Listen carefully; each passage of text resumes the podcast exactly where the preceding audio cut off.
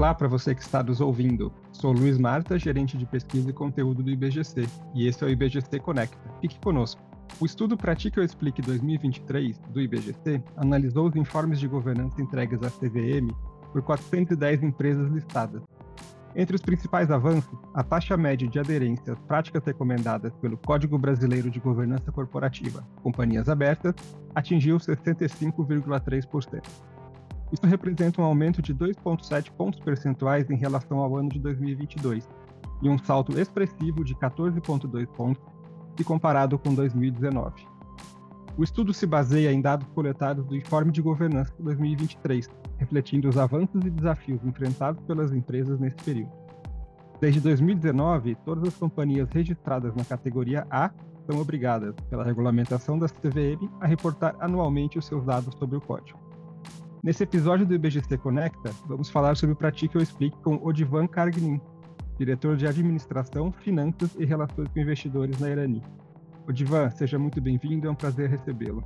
Olá, Luiz. Prazer é todo meu. É um, orgulho poder estar aqui participando do IBGC Conecta e compartilhando um pouquinho do que a gente faz em termos de governança na Irani. Obrigado, Odivan. O prazer é todo nosso. O Divan, a Irani é uma empresa que faz o preenchimento do Pratique ou Explique. Você pode contar um pouco para a gente como tem sido esse processo de preenchimento do informe e se, para você, ele é um processo relevante? É, no, no, nosso caso, a gente tem um procedimento interno todos os anos quando tem que ser elaborado é, esse documento. São várias áreas que são envolvidas, a área de, de compliance, a área de relações com investidores, a nossa área também de governance officer, que junto nós olhamos cada uma das questões, procuramos entender exatamente qual é a, a, o pedido, né, a encomenda e a orientação que está ali eh, sendo solicitado e, e refletir de uma maneira bastante adequada e precisa qual é a prática que nós utilizamos na empresa. Aqueles casos que a gente não pratica, como o próprio uh, mecanismo do, do, formulário ele pede, né? então nós explicamos uh, qual é a razão de não estar atendendo ainda aquela orientação, aquele dispositivo, aquele comando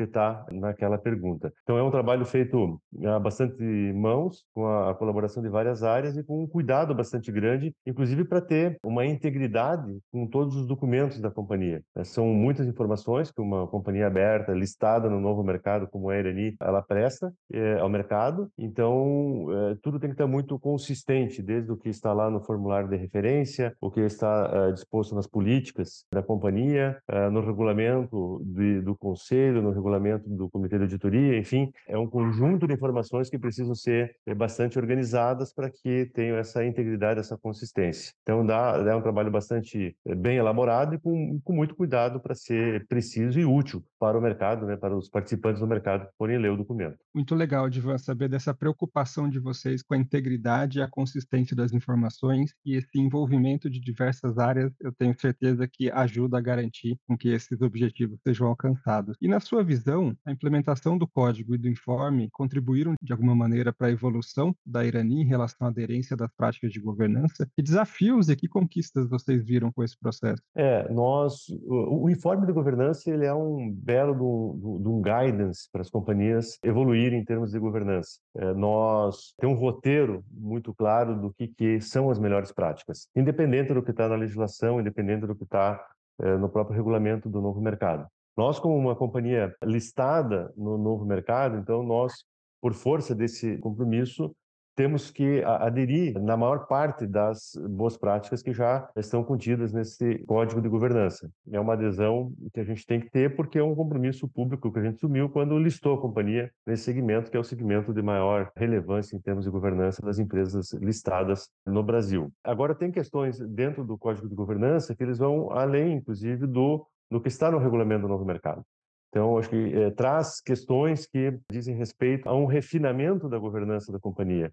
E, e, esse refinamento ele ele faz com que a gente reflita nessa, nessa prática que nós temos adotado, esses documentos que nós temos, essas formalizações que são exigidas estão todas implementadas, de maneira que a gente possa evoluir também naqueles aspectos que transcendem o que é o nosso compromisso com a listagem no novo mercado. Então, ele, ele ajuda bastante nessa organização da governança como um sistema integrado é, e faz com que é, cada vez que a gente olhe para aquele documento, a gente procure dar um passo à frente para evoluir ainda mais, incrementando a governança da empresa. E, obviamente, a nossa preocupação é que tudo isso também seja útil para o mercado. Né? O mercado, os participantes do mercado, os investidores que, quando vão analisar a companhia, eles podem olhar através desse documento e ter uma visão muito precisa de como é que a companhia é organizada em termos de governança. Isso é, é, é fundamental para quem precisa atrair o capital para fazer seus projetos de investimento, porque demonstra a organização, a transparência, a integridade, como é que são tomadas as decisões que porventura podem exigir algum tipo de procedimento diferente por ter algum, algum conflito de interesse envolvido, né, como exemplo, até questões mais simples, mas dá um, dá um panorama muito abrangente de como a governança da companhia funciona e para a companhia serve como esse guidance para estar tá sempre melhorando. Muito interessante essa visão sobre uh, o código de informe servirem como um refinamento ou uma organização das práticas de governança. Achei bastante interessante isso. E muito boa essa reflexão também de que o informe tem que servir não só para a própria empresa, mas também para o mercado e para as outras partes interessadas. E esse é um dos objetivos, é informar de fato né, o mercado sobre como está, é, da maneira mais precisa possível, a governança da companhia. Bacana isso. Em termos de futuro, visando até a própria sustentabilidade do negócio, que forma você entende que o informe, ou mesmo esse formato para que eu explique, podem contribuir? Como é que você analisa a importância que o informe pode ter para o amadurecimento do mercado como um todo? Ele, o informe ele é uma, orientação muito abrangente, muito precisa das melhores práticas de governança das companhias, né, das entidades como um todo. Então, nós temos um grupo de empresas que hoje estão listadas no novo mercado, que já tem boa parte dessas práticas implementadas, mas nós temos companhias que não estão no segmento do novo mercado, que também podem evoluir na governança. Nós temos companhias que nem estão listadas, né, mesmo companhias fechadas, que são inúmeras no Brasil todo, que podem se inspirar pelo código de governança governança e ver como aquelas companhias que estão expostas a um mercado mais eh, de forma mais intensa, elas praticam a sua governança. O Fórum de Governança ele tem eh, esse papel, na minha visão, bastante importante eh, de permitir com que companhias de todos os tamanhos e de todos os, os setores e mesmo as companhias não listadas possam se inspirar e olhar e ver o que pode ser implementado na sua governança para melhorar todo o, o processo decisório, toda a relação com os stakeholders, gerar um ambiente cada vez de mais confiança para todos os participantes do mercado, dos acionistas ou das instituições financeiras ou de, enfim,